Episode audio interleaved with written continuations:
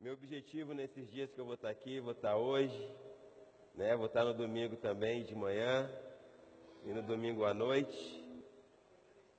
Amanhã, para quem ainda não sabe, nós começamos na semana passada uma escola profética e toda a minha fala nesses dias vai ter, vai ter a ver com isso. O que, que é o ministério profético? Qual que é o objetivo dele? O porquê Deus criou o ministério profético?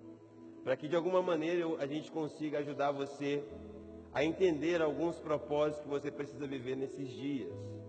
Então, minha fala hoje ela vai estar muito dentro de tudo aquilo que a gente vai estudar durante toda a escola. Eu quero fazer hoje, no domingo também, um resumo do que vai ser a escola. Hoje, para te provocar a você se inscrever. E amanhã estar tá com a gente na aula. Nossa primeira aula foi incrível, foi muito boa. E impressionante como Deus já começou a trabalhar de forma tão forte a depois dessa primeira aula. Então acredite que Deus ele sempre tem um propósito para todas as coisas. E o que eu vejo muitas vezes nesse propósito de Deus é que nós temos dificuldade de entender o propósito dele. Porque o propósito de Deus acabou se resumindo a nós. E quando o propósito de Deus se resume a você e aquilo que você espera viver, você coloca Deus dentro da sua própria vida e Deus não cabe dentro da sua vida. Ele é muito maior do que isso. E o ministério profético ele tem um objetivo. Ele tem o objetivo de abrir uma janela nova para você e te mostrar aquilo que você não vê e te ensinar aquilo que você não sabe, e te revelar aquilo que você jamais imaginou que um dia iria viver com Deus.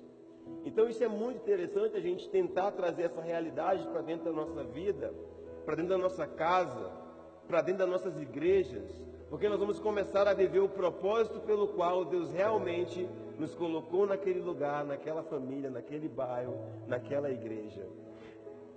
Eu vou suar a administração inteira. Ontem eu estive numa igreja, minha camisa saiu ensopada.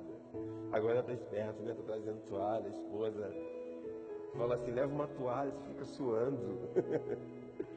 então agora eu estou esperto. Então olha que legal na escola a gente vai fazer um panorama que ele vai de Gênesis até Apocalipse. Nós vamos começar a tentar compreender como que Deus se revelou profeticamente desde o início da criação.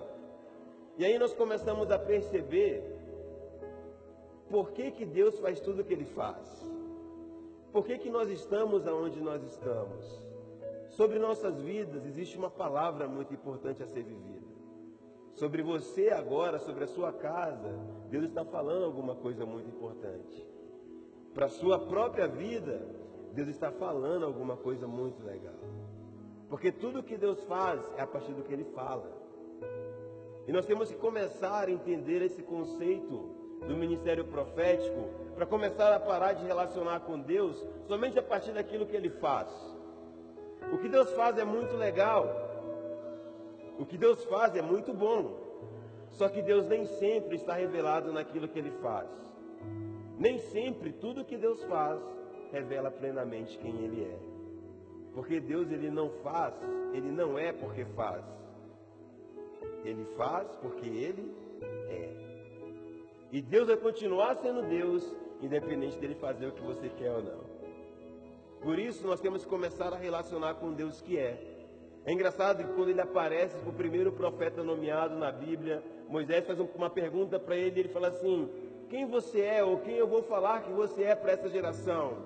E Deus fala para Moisés: Eu sou quem eu sou.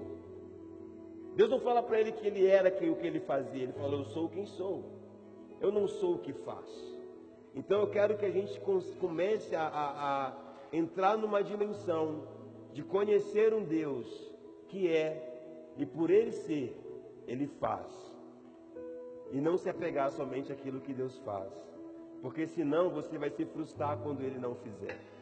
Senão você não vai entender quando ele não cumprir aquilo que você achou que ele ia cumprir.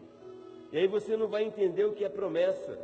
Você vai achar que aquilo que você quer é a promessa de Deus e realmente a promessa dele não tem a ver só com o que você quer. E como que você vai entender isso? Então abre a Bíblia comigo lá em Gênesis, capítulo 2. Vamos começar do começo. Porque o meu objetivo hoje, iniciando, essa sequência de falas que eu vou fazer é de alguma maneira te ajudar a entender o propósito de Deus. Se você entender o propósito de Deus, você vai entender o propósito que Ele tem na sua vida. Gênesis capítulo 2, versículo 4. Estas são as origens dos céus e da terra, quando foram criados, no dia em que o Senhor Deus fez os céus e a terra, e toda a planta do campo que ainda não estava na terra, e toda a erva do campo que ainda não brotava, porque ainda o Senhor Deus não tinha feito chover sobre a terra, e não havia homem para lavrar a terra. Versículo 6. Um vapor, porém, subia da terra e regava toda a face da terra. E formou o Senhor Deus o homem do pó da terra e soprou em suas narinas o fôlego de vida. E o homem foi feito alma vivente. E plantou o Senhor Deus um jardim no Éden, do lado oriental, e pôs ali o homem que havia formado. Segura esse versículo, eu quero que vocês leiam comigo esse versículo inteiro. E plantou o Senhor Deus um jardim no Éden. Vamos de novo? E plantou o Senhor Deus um jardim no Éden. Olha que interessante, eu não sei se você já havia percebido isso. A gente vai ler o resto do versículo. Aqui, no capítulo 2 da Bíblia fala que Deus ele tinha criado os céus e a terra, todas as plantas e todos os animais. E a Bíblia vai dizer que a terra ainda não tinha brotado as plantas, porque não havia chovido. E também porque não havia o homem para poder cultivar, lavrar a terra. Não foi isso que nós lemos nos versículos anteriores? E fala que Deus criou o homem do pó da terra, soprou em suas narinas e tornou ele uma pessoa viva. E a Bíblia diz que depois disso, Deus plantou, e plantou o Senhor Deus um jardim no Éden, do lado oriental, e pôs ali o homem que havia formado. O que eu quero que a gente entenda hoje sobre a criação e sobre o início de Deus, do que Deus fez, é que talvez você acredite que o nome do jardim que Deus criou era Éden. Porque assim a cultura te ensinou. Porque assim você ouviu, e você ouviu na, na escolinha bíblica dominical, você ouviu nas historinhas que falam da criação. Você ouviu diante do trono cantando e falando que era o jardim do Éden e o nome do jardim era Éden. Mas eu quero que você leia comigo esse versículo, o versículo 8, que fala que Deus plantou um jardim no Éden, no lado oriental, e pôs ali o homem que ele havia criado. A Bíblia diz que Deus ele cria um jardim. Olha que interessante. Logo em seguida, a partir do versículo 10, nós vamos ver que nesse jardim havia todo tipo de planta boa para alimento, havia um rio, haviam todas as espécies de ervas que saíam daquele jardim. Mas nos versículos anteriores, nós vimos que a terra ainda não tinha brotado nada, porque não tinha porque não tinha chovido. Qual foi a primeira vez que choveu na terra? Quem sabe? Em Noé. A primeira vez que chove na terra é em Noé. Sabe quantos anos depois da criação que chove na terra? Quase mil anos. Como que Deus colocou o homem para habitar em um lugar que não havia nada? Que não havia nada para ele comer? Que não havia como ele viver? Porque os versículos anteriores fala que o homem foi tirado de um solo que era inabitável, que somente saía da terra um vapor que regava o solo. Mas esse lugar, ele era inabitável. E depois disso, Deus criou o homem desse solo e criou um jardim. E nesse jardim, ele colocou toda a espécie de plantas. Ele colocou todo tipo de alimento. E ele coloca o homem para morar nesse lugar. Eu quero que você entenda, para a gente poder quebrar um pouco alguns conceitos religiosos que nós temos da criação, é que o jardim, ele não chamava Éden.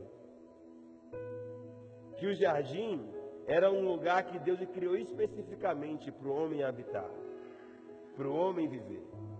O jardim era um lugar onde ele foi criado 100% de acordo com a vontade de Deus, de acordo com aquilo que Deus queria. Porque Deus criou ele no lado oriental e pôs ali o homem que ele havia criado. Talvez na sua Bíblia está escrito assim: criou o jardim no lado leste. Talvez a sua Bíblia está no lado do Oriente. E o que é interessante nessa construção de você entender o Gênesis, de você entender o princípio, é que você compreende melhor o fim. Por que não nos relacionamos com Deus como devemos nos relacionar nos dias de hoje? Porque não entendemos o propósito da criação de todas as coisas. Porque não sabemos o para que ele criou tudo. Talvez você ache Adão uma pessoa totalmente irresponsável. E culpe ele por nós estarmos vivendo tudo o que nós estamos vivendo.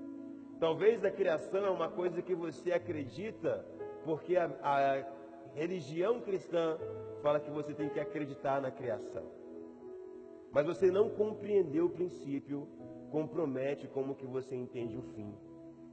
Compromete como que você vive os últimos dias.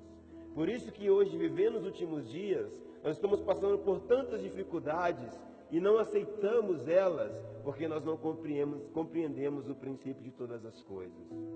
Em Gênesis, no capítulo 2, no capítulo inteiro, você vai ver o motivo e como Deus criou todas as coisas. E aqui nós vamos entender que Deus ele cria um jardim e coloca de um lado, no lado oriental, aonde o sol nasce. Deus pegou o homem e colocou nesse jardim. E nesse jardim fala que tinha tudo bom para o homem comer. E tinham duas árvores. Você já se perguntou isso? Como que a Bíblia fala que não tinha planta na terra, mas haviam árvores no jardim? Como que a Bíblia diz que não havia brotado ainda nenhum tipo de planta? Porque não havia chovido e foram chover mil anos depois. Mas havia um lugar onde o homem se alimentava plenamente, aonde ele colhia dos frutos daquela terra, aonde naquela, naquele jardim haviam um, quatro rios que fluíam dele, aonde existia toda uma beleza, animais, aonde o homem ele havia uma coisa que para mim é a coisa mais importante desse ambiente, a presença de Deus que vinha falar com ele todos os dias. Para que você entenda o que é o ministério profético, você precisa entender que o propósito pelo qual Deus criou o homem. Deus cria um espaço, um ambiente, aonde ele chama de ambiente ideal para se viver. Aonde ele chama de ambiente saudável, um ambiente protegido, e a Bíblia diz que Deus ele dá três ordens para esse homem nesse ambiente. A primeira, cultiva. A segunda, protege. E a terceira, multiplica. Ele recebe três orientações de Deus dentro desse jardim, que foi colocado no lado oriental, no lado leste. E Deus fala para o homem: Olha, agora cultiva esse ambiente, guarda ele e multiplique-se. Então a ideia que parece que no capítulo 2 nos mostra que Deus ele cria no capítulo 1 um todas as coisas, céus, terra, mar, faz divisões, separações, tudo vai sendo criado num, num dia específico. No dia 4, Deus cria o tempo. No dia 6, Deus cria o homem. E no capítulo 2 ele repete o propósito da criação. Ele começa a falar o objetivo de tudo que ele havia criado e fala que ele criou a terra. E nesse solo, eu estou repetindo para você entender, porque todos os lugares que eu estou falando isso, as pessoas não conseguiam perceber essa diferença entre o Éden e o jardim. Entre o jardim que foi colocado no Éden. E não foi colocado em qualquer lugar do Éden. Segundo diz a Bíblia, a minha, a sua, e a que está passando aqui para nós, foi colocado num lado específico, no leste, no oriente. E depois que Deus forma esse jardim, ele coloca o homem que ele havia criado. E dá para o homem uma missão: Adão, cultiva, protege, guarda e se multiplica. O nome disso é chamado. O nome disso é vocação. O nome disso é o que eu tenho que fazer em Deus. Você só vai descobrir o que você tem que fazer em Deus quando você estiver de volta no jardim. Você não vai entender qual é a sua missão em Deus se você não voltar para o lugar que Ele quer que você esteja, que é o lugar que Ele criou para você. Nós estamos vivendo muitas vezes em um lugar que nós estamos cultivando e criando e protegendo. Mas Deus, lá no princípio, Ele criou um lugar e criou esse homem e colocou nesse ambiente. E a Bíblia diz que na viração do dia, Deus vinha para falar com o homem, todos os dias. Todos os dias Deus falava com Adão sobre tudo que ele estava vivendo naquele momento e naquele lugar. E o lugar que Deus cria para nós, ele é um lugar tão perfeito e é um lugar tão bom que eu não sinto falta de nada, por mais que eu não tenha tudo. Se você viver no lugar aonde Deus quer que você esteja, você vai entender que você não precisa de nada. Que tudo que você precisa, você já tem ainda que te falte algumas coisas. Uma das coisas que o homem tinha necessidade no jardim era de uma mulher. Mas quando foi que você viu Adão cobrando Deus isso? Deus, eu estou muito sozinho aqui. Eu preciso de alguém para ser minha companheira. Eu preciso de alguém que me ajude a fazer tudo o que você me deu para fazer. Quem foi que viu que não era bom o homem ficar só? Deus. Quem viu que não era legal o homem estar sozinho naquele ambiente era o próprio Deus. O que eu quero falar com isso? E o que eu quero te ensinar com isso? Eu vou abrir mais, você vai entender melhor. Você vai compreender melhor. Eu quero te ensinar que o nosso propósito em Deus não tem a ver com aquilo, com aquilo que a gente quer. A minha necessidade não sou eu que determino. O que eu quero dentro de um lugar onde Deus está me guardando, não está baseado só no meu querer. Está baseado no que Ele também quer sobre mim. Quem viu que não era bom o homem ficar só foi Deus e criou para ele uma mulher. Tanto que quando o homem vê a mulher, ele falou: Não é possível que eu nunca tinha visto isso. Não é possível que eu senti falta desse ser durante tanto tempo e não sabia que eu precisava dele porque ele não tinha conhecimento do que ele precisava. Ele não tinha consciência do que ele precisava. Se a gente continuar lendo esse capítulo 2, e eu quero continuar lendo ele com vocês, não desanima, por favor, mantenha atenção. E o Senhor Deus fez brotar da terra toda árvore agradável à vista e boa para a comida e a árvore da vida ficava no meio, a árvore da vida no meio do jardim, e a árvore do conhecimento do bem e do mal. E saía um rio do Éden para regar o jardim, e dali se dividia e se tornava em outros quatro braços de rio. Pode seguir. E o nome do primeiro rio era Pison. Este é o que rodeava toda a terra de Avilá, onde havia, onde há ouro. E o ouro dessa terra é bom. Ali há um bidélio e a pedra de Sardônia.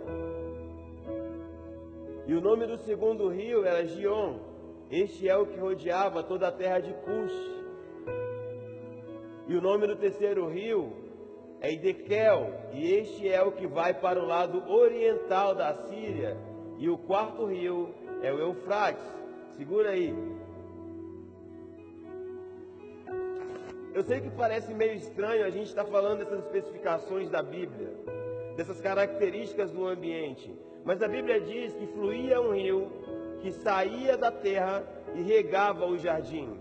E desse jardim saíam mais quatro rios que rodeavam as terras que tinham ouro, pedras preciosas, que tinham coisas boas. O que é interessante quando você vai ler sobre Apocalipse 21, Apocalipse 22, sobre a cidade de Deus, o que tinha na cidade? Ouro, pedras preciosas, existiam as mesmas características no início da criação. A Bíblia vai nos mostrar que a cidade, a Nova Jerusalém, que desce do céu, ela tinha as mesmas características. Tinha a árvore da vida, tinha os mesmos rios com os mesmos nomes. Então nós precisamos compreender que o que para onde Deus está levando a sua igreja é um lugar que ele já criou. Para onde Deus está direcionando o propósito da nossa vida é um lugar que o homem já esteve nele. Para onde nós estamos voltando é um lugar de onde saímos. O que precisamos compreender é que não existe nada novo acontecendo, que nós só estamos trabalhando para poder restaurar algo que se perdeu. Então, quando você lê sobre o jardim do Éden e você lê suas características, você começa a ver que ele é semelhante à Nova Jerusalém, que está tá descrita lá em Apocalipse, no capítulo 22. Então, nós começamos a perceber que o movimento profético ele precisa sim fazer um panorama do que Deus fez no início, para que nós compreendamos o que Deus quer fazer no fim. E no meio desse processo, gente, tem sua vida sua história, as coisas acontecendo com você, para quê e para quê? Tem toda uma realidade acontecendo à sua volta e nós resumimos isso a uma vida religiosa. Tem tanta coisa que Deus está fazendo há tantos anos e nos relacionamos com Ele por tanto tempo e não nos preocupamos com os detalhes de qual é o real propósito pelo qual Ele criou todas as coisas. Mas vamos para o capítulo 3 de Gênesis. Você conseguiu compreender que essa realidade ficou clara para você? Hoje não é uma palavra dominical, desculpa. Eu quero ensinar um pouco você sobre isso. Hoje não é uma palavra que ela tem a ver com você, ela tem a ver com Deus e seu propósito. Se você entender isso, você vai ver que você tem tudo a ver com isso. Quando a gente vai para o capítulo 3,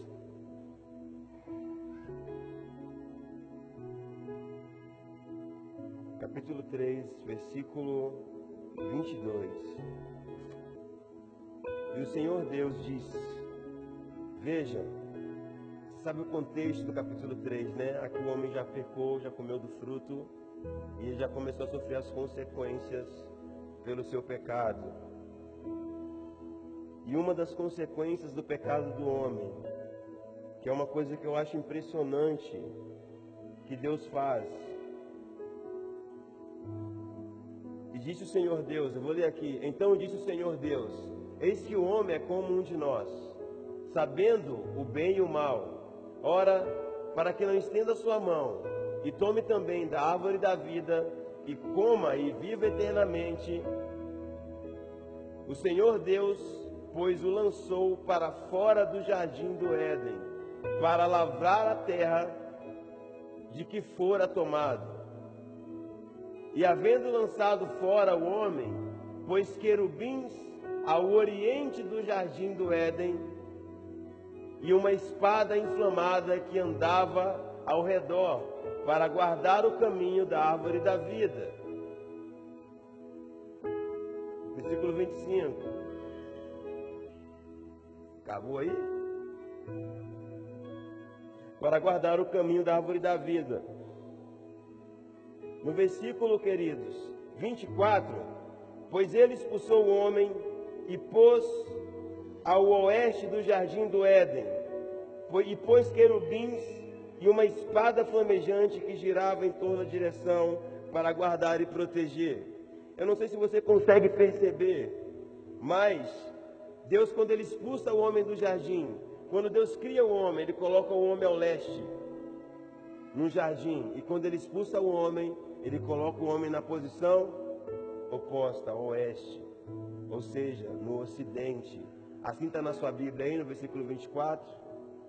Que quando Deus expulsa o homem, ele joga o homem para o outro lado, aonde ele fala: agora você vai cultivar essa terra. E essa terra ela vai brotar espinhos e ela vai brotar ervas. E é através dessas ervas que você vai se alimentar. E com o suor do seu rosto é que você vai comer. E a mulher que, que, eu te dei, agora ela vai ter dores de parto.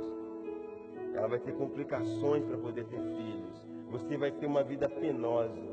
Então nós temos duas realidades, queridos. Uma realidade antes da queda e uma realidade depois da queda. Antes da queda, havia um lugar onde Deus produzia o que o homem precisava. Depois da queda, o homem começou a viver num lugar onde ele precisava produzir o que Deus queria. E a partir dali, o homem começa a desenvolver sua vida. Adão tem seus primeiros filhos. A partir dali, no lado oposto, Adão começa a desenvolver uma vida com o conhecimento de Deus, mas sem a presença de Deus. É interessante que nós temos uma sociedade hoje que ela tem muito conhecimento de Deus, mas ela tem pouca presença de Deus. Nós temos uma igreja hoje que ela tem muito conhecimento de quem Deus é, mas ela tem pouca presença de Deus. Ela tem pouca realidade espiritual dentro de si. E o que é interessante quando nós falamos dessa realidade, aonde Deus criou um jardim, colocou o homem, lá tinha tudo. Tinha tudo o que ele precisava. E depois que ele peca, ele vai viver num lugar aonde no capítulo 3 mesmo, no versículo anterior, começa a falar que esse lugar ia produzir para ele muitas coisas ruins, muitas coisas nocivas. E a partir dali ele ia começar a fazer o que? A mesma coisa que Deus havia falado que ele deveria fazer no ambiente aonde ele criou. O que eu quero falar com isso para você? Que toda a Bíblia, a partir daí, ela começa uma trajetória do homem sair de um lugar aonde ele está e ir em direção a uma terra que Deus quer que ele viva. A partir de toda a história bíblica, e ela vai começar em Noé, quando Deus reseta tudo, quando Deus recomeça com o dilúvio. Mil anos depois, Deus tenta começar de novo a criação. E ele fala para Noé: Noé, agora é o momento de você voltar para um lugar onde você está. Qual é a primeira palavra que Abraão recebe? Sai da sua casa, da sua parentela e vai para a terra que eu te mostrarei. E qual era o movimento que Abraão estava fazendo? Ele estava saindo do oeste e indo para o leste. Ele estava saindo de um lugar onde ele estava vivendo a sua vida, onde ele não conhecia Deus. Estava indo em direção a um outro lugar aonde Deus queria que ele estivesse. Que a Bíblia fala que era uma terra que manava leite e mel. Que a terra sozinha ela produzia para o homem aquilo que ele precisava. Nesse lugar, a gente vai entender que o que eu preciso está acontecendo na minha vida naquele momento. E eu não corro atrás daquilo que eu não preciso. No jardim, trabalho era missão. Fora do jardim, trabalho era alimento como é para nós hoje. No jardim, trabalhar era a vocação do homem. Ele foi chamado por Deus para cultivar a terra. Fora do jardim, o trabalho do homem significava sustento. Com o suor do rosto, igual eu estou suando aqui, o homem iria comer. Por isso que hoje nós trabalhamos para nos sustentar. E não entendemos o trabalho como missão. E não temos o trabalho como vocação. E não trabalhamos por prazer, trabalhamos porque é um fruto do pecado de Adão. Trabalhamos porque foi essa uma das consequências que levou Adão para fora do jardim. Que o trabalho e o cultivo dele fora desse lugar ia gerar para ele sustento. Enquanto nós lemos no capítulo 2 que o sustento brotava da terra. Eu não sei se vocês compreendem, que uma dos propósitos de Deus para a igreja é ela ser um jardim no bairro. Aqui é para ser um ambiente onde você vai poder viver 100% dentro daquilo que Deus quer para você. Aonde você vai fazer as coisas que Ele te chamou para fazer. Aonde você vai viver a realidade que Ele te chamou para viver. E aonde vai haver uma coisa que é muito mais importante que tudo que nós temos que fazer juntos que é a presença de Deus. A Bíblia diz que todos os dias Adão vinha, Deus vinha para falar com Adão. Quando Adão é retirado do jardim, ele perde a presença de Deus, mas ele mantém o conhecimento de Deus. Naquele dia, Deus fala assim: vamos colocar o homem para morrer. Vamos fazer o homem morrer, porque ele não pode viver eternamente com o conhecimento que ele tem. O fruto que Adão come não era o fruto só do conhecimento do mal, era o fruto do conhecimento do bem também. Adão ficou sabendo de muita coisa boa. Adão ficou sabendo de muita coisa legal. Adão ficou sabendo de muita coisa que ia melhorar a vida dele. Uma das coisas boas que Adão ficou sabendo é que ele estava nu. E ele não podia se apresentar a Deus daquele jeito. E quando ele se apresenta a Deus com a roupa que ele havia feito, Deus fala assim: Quem te falou que você estava nu? Como você sabe disso? Quem te deu esse conhecimento? Nós temos que entender que no processo de crescimento nessa realidade, você não precisa saber de algumas coisas que não interessam. Você não precisa saber de algumas coisas que não fazem parte daquilo que você precisa para aquele momento. Adão tinha uma obrigação: cultivar, guardar e se multiplicar.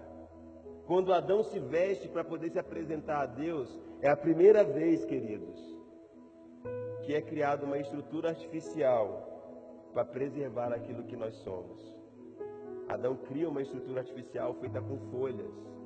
E Deus fala: essa roupa não serve para você, porque isso não é uma roupa adequada. Naquele dia, Deus mata um cordeiro, tira sua pele e faz uma roupa para Adão. Quantos lembram disso? É a primeira vez que Jesus aparece na história da Bíblia. Quando ele tem que ser morto para poder cobrir a vergonha de alguém que pecou. A primeira vez que Jesus é mostrado na Bíblia é nesse momento. E é a primeira vez que Adão conhece a morte. Porque ele não tinha visto nada morrer ainda. Naquele dia ele vê Deus sacrificar um animal para tirar a pele dele, para cobrir a nudez dele e de Eva. Eu tenho certeza que eles não iriam ficar nu por muito tempo. Deus não ia encher a terra de pessoas peladas. Mas aquele não era o momento de sacrificar ninguém. Aquele não era o momento de ninguém morrer naquele ambiente. Aquele ambiente não era para ter morte.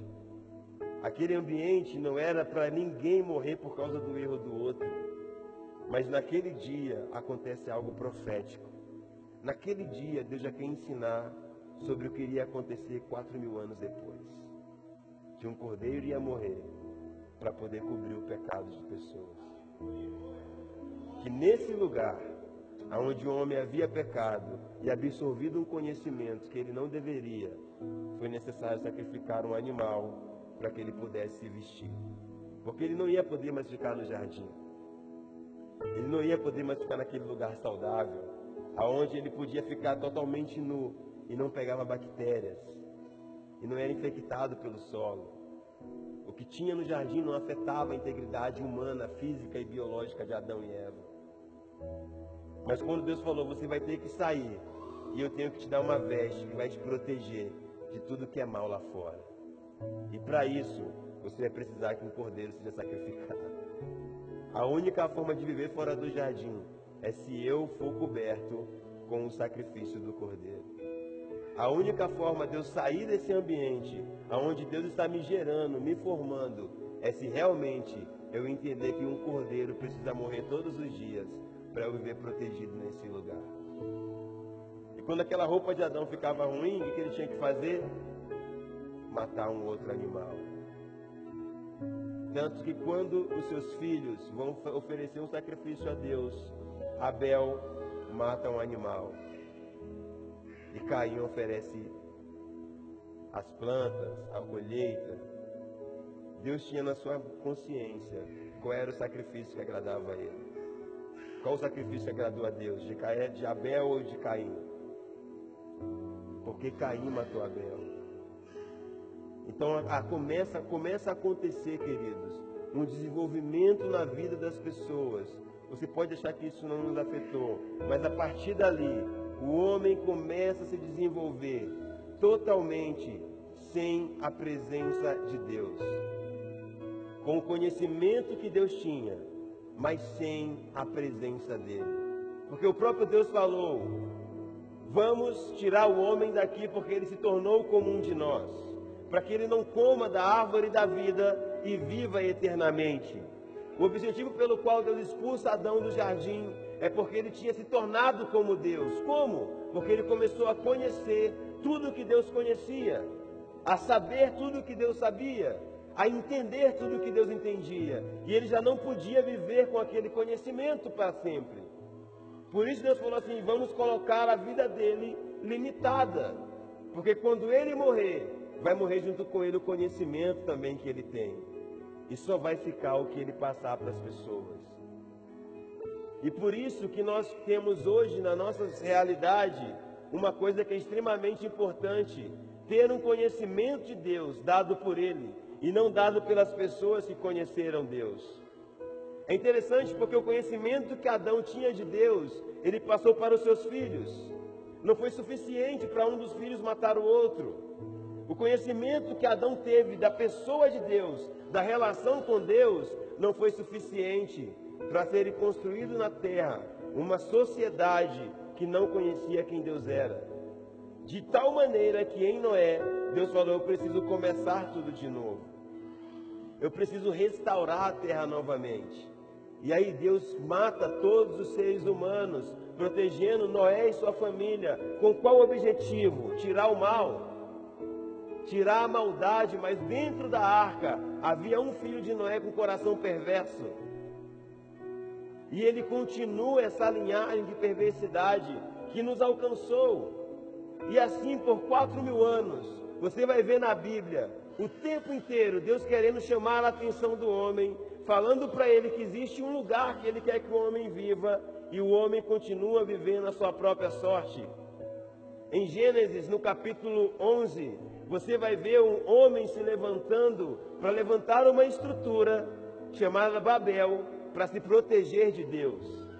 Porque eles já não queriam ter compromisso com aquilo que Deus queria fazer. Eles queriam criar uma estrutura tão alta que se Deus mandasse um outro dilúvio, eles poderiam estar a salvos. E eles falaram: vamos, vamos fazer uma torre e uma cidade que o nosso nome seja importante nessa cidade. Não o nome de Deus, não o propósito dele, não o que ele quer para nós, mas que o nosso nome e a nossa vida e essa cidade seja importante para nós. E vamos levantar uma torre tão alta que chegue ao céu. Porque se viesse um novo dilúvio, eles estariam protegidos. No mesmo momento, esses homens estão saindo do leste. Você pegar Gênesis 11, eles estão saindo do leste, indo para o oeste. E Deus chama Abraão para sair do oeste e ir em direção ao leste.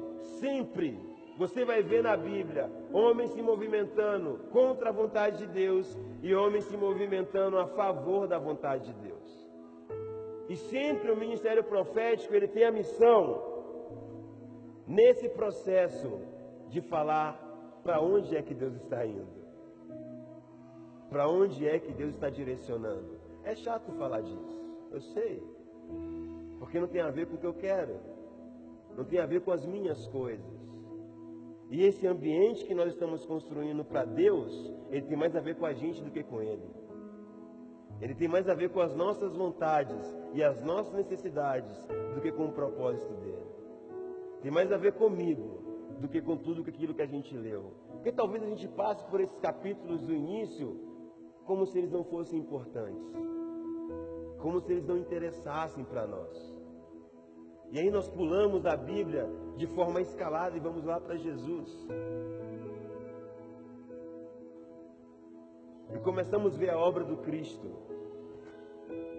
E aí você vai ver Paulo falar em 1 Coríntios 15 que ele é o segundo Adão.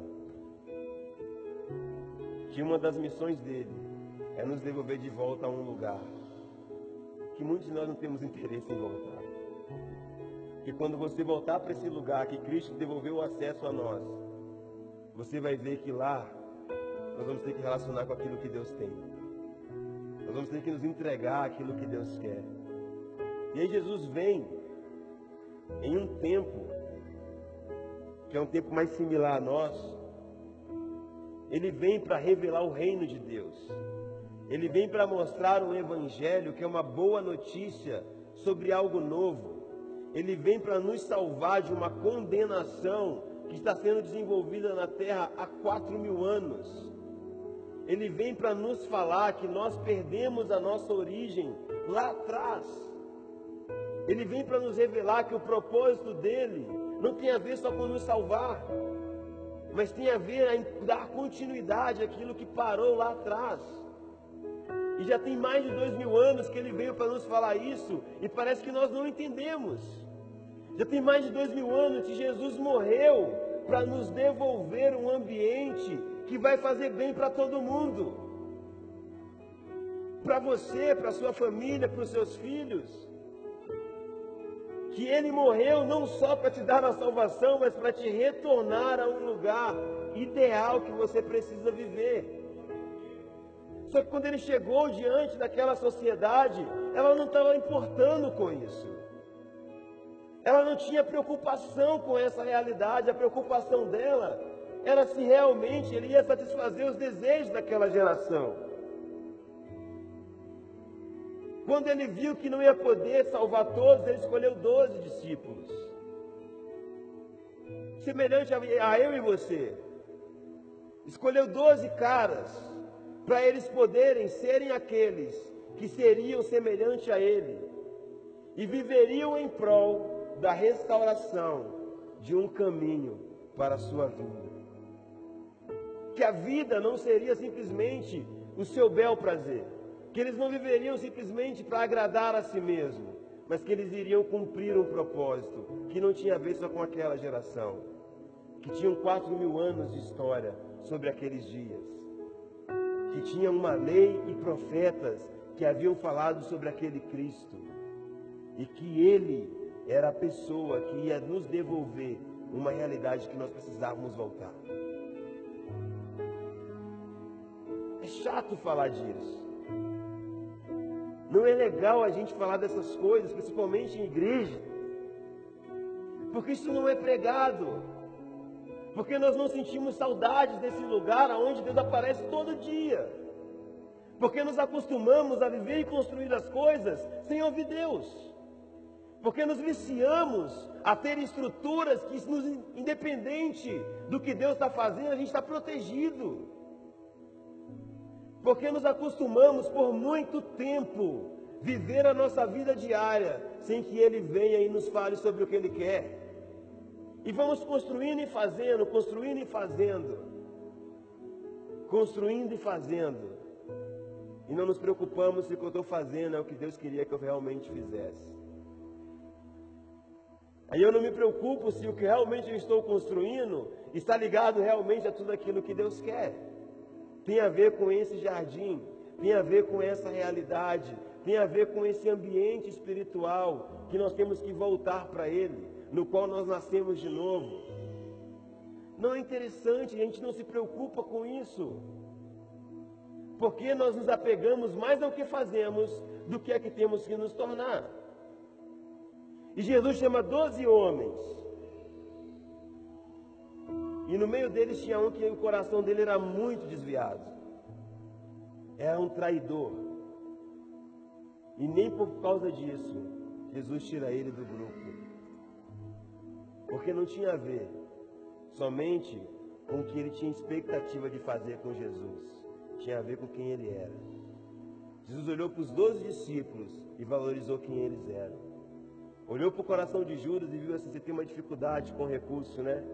Você vai virar o tesoureiro do grupo. Para o seu coração mudar. E a gente precisa compreender, queridos, que o movimento profético o ministério profético, ele tem que parar de falar do que a gente quer. Ele tem que parar de levantar a mão e falar: Eis que te digo que você vai casar. Ele tem que parar de falar: Eis que te digo que você vai ter um emprego novo. Ele tem que parar de falar: Eis que te digo que as coisas agora vão acontecer na sua vida. E aí são pregações que a gente ouve muito: Aleluia, glória a Deus, Amém. Porque tem a ver com a gente. Quando não tem a ver nós, fica com sono. Mas esse é o Deus que a gente serve. O propósito dele é tão chato para nós a ponto de nos dar sono. Porque nós não queremos se interessar com o propósito dele. Enquanto o propósito dele não fala de mim, enquanto o propósito dele não envolve os meus bens, o que eu quero. Quando Jesus ele veio e ele se tornou filho de Deus, ele não falou de outra coisa a não ser uma morte. Ele não falou de outra coisa até seus discípulos entender que ele iria morrer para poder resgatar em nós a vida. que assim como aquele cordeiro morreu lá no jardim para cobrir Adão, ele também ia morrer para nos cobrir da nossa vergonha. Ficou três anos e meio fazendo isso. Três anos e meio, largou a família, largou os estudos para viver uma missão. Viveu três anos e meio em prol dessa missão. Construiu essa missão baseada na estrutura de doze homens que no final, no Getsemane, no momento mais difícil do ministério, esses homens dormiam. Porque o propósito de Deus não era interessante para eles. Ele falou: Vamos comigo orar um pouco, interceder, porque está muito difícil, está chegando a hora. E ele já tinha falado que hora era essa.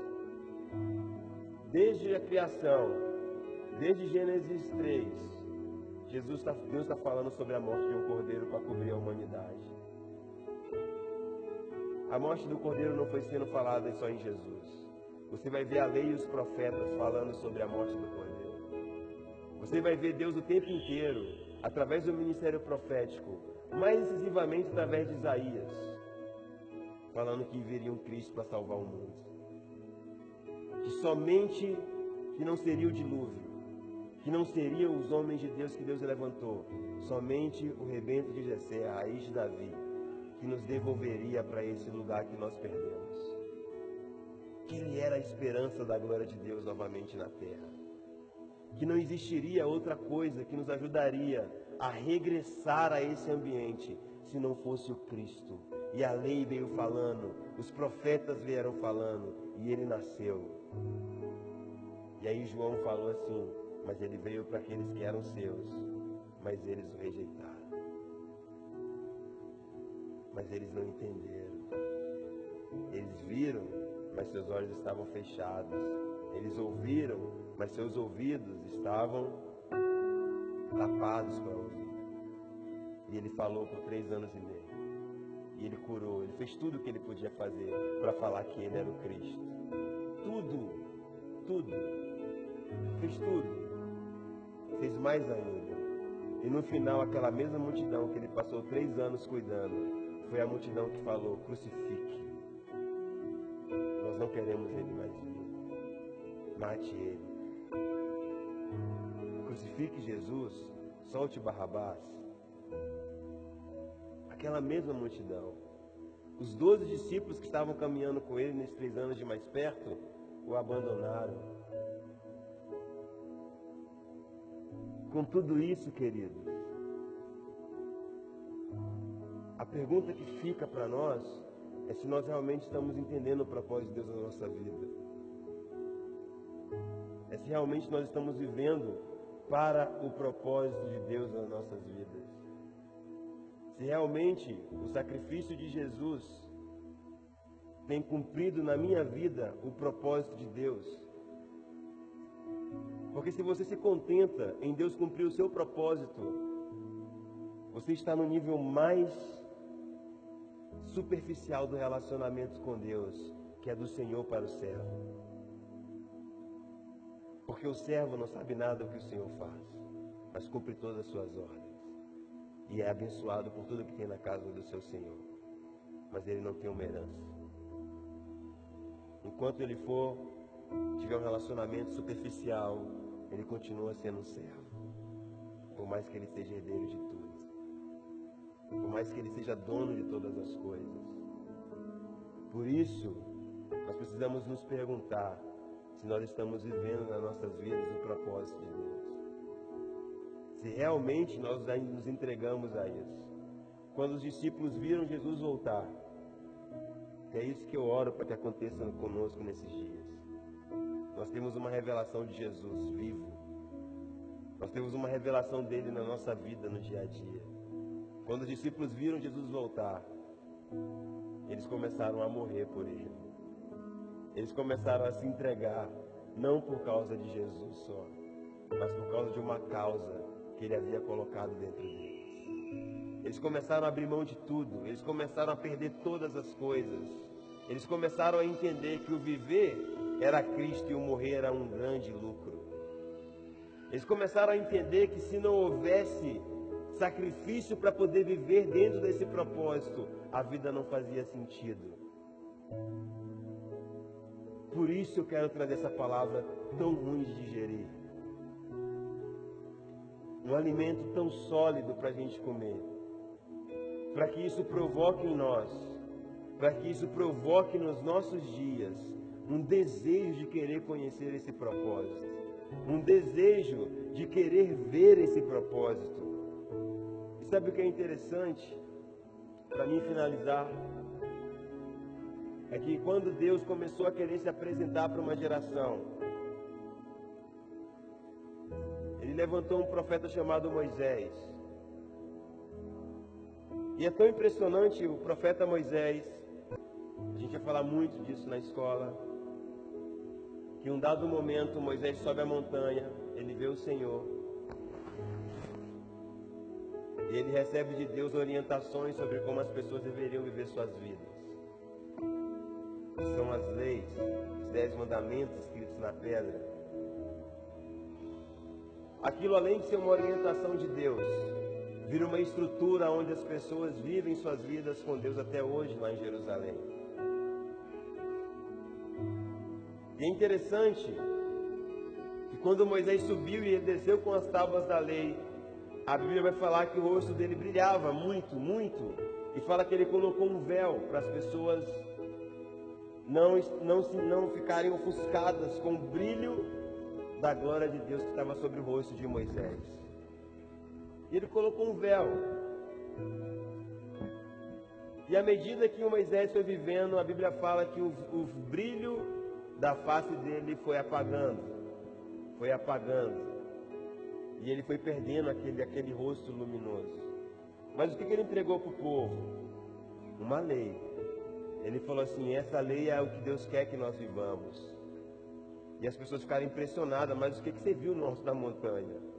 Que fez o seu rosto brilhar desse jeito. Ele falou assim: ouvi Deus, e Ele me entregou essa lei.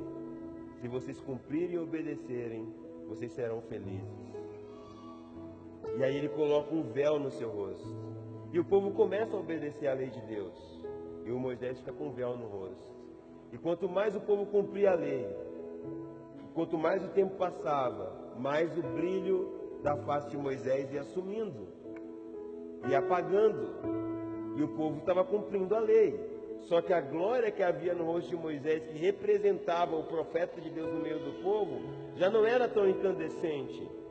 E a Bíblia vai dizer que Moisés não retirou o véu, para que as pessoas vissem que ele não tinha mais glória no seu rosto. Para que, que, que ele fez isso? para que as pessoas achassem que ele continuava sendo o mesmo homem que eles tinham visto há um tempo atrás com o rosto cheio de glória. E como que eles conseguiram perder essa capacidade de ver que Moisés não tinha mais glória? Porque eles tinham que cumprir uma lei. Naquele momento, a lei de Moisés, ela também colocou um véu no rosto das pessoas. Ela virou uma estrutura que, independente de ter glória ou não, eu respeito aquele cara. Eu sei quem ele é, porque eu tenho uma lei que me aproxima de Deus. E eles foram vivendo isso ao longo de muitos anos ao longo de quatro mil anos.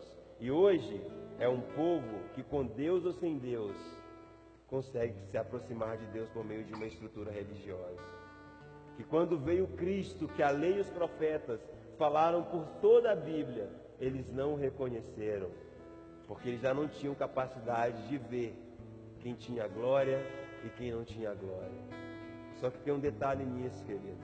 Quando você não vê a glória, você não cresce. Paulo vai falar em 2 Coríntios 3 que nós somos transformados de glória em glória, estamos transformados à imagem de Jesus. Quando eu não vejo glória, eu não cresço, eu não sou transformado. Se eu não sou transformado, eu preciso de uma estrutura que me mantenha intransformado num lugar onde só cabe pessoas transformadas. E quanto mais o tempo passa, mais essa estrutura se reforça e mais pessoas sem transformação cabem nesse ambiente. Só que esse ambiente não cabe pessoas que não são inteiras. Nesse ambiente você não cabe se você não for você. O problema de Adão não foi só que ele pecou, foi que ele se tornou quem ele não precisava ser. Ele não precisava ser como Deus, porque ele já era. Ele não precisava se sentir igual a Deus, porque ele já era. Todas as vezes que eu estou num ambiente onde eu quero ser aquilo que eu não preciso ser, eu comi do fruto do conhecimento do bem e do mal. Eu saio do jardim e começo a desenvolver minha vida baseado numa estrutura de conhecimento de Deus, mas sem a presença dele. O que, que o profético vai fazer? O que está fazendo agora? Não estou falando que eu sou um profeta. Vai ofender a sua mente para expor seu coração. Vai travar a sua mente para que o seu coração fique exposto. E nos coloque numa condição de quem nós realmente somos. Para que nós entendemos para onde nós realmente temos que ir. Por isso é muito importante, queridos, muito importante, nós descobrimos qual é o propósito pelo qual eu tenho que continuar caminhando. E a pergunta é: se você está vendo glória e essa glória está te transformando, se você tem visto Jesus todos os dias e o que você tem visto e ouvido dele, se isso está te transformando, ou se você precisa de toda uma estrutura que te apresente uma realidade que te mantenha, mesmo sem estar sendo transformado ou não, uma pessoa religiosa. Fica de pé. Nessa hora eu oro para que você possa abençoar os corações e as mentes. Em nome de Jesus. Deus abençoe, queridos.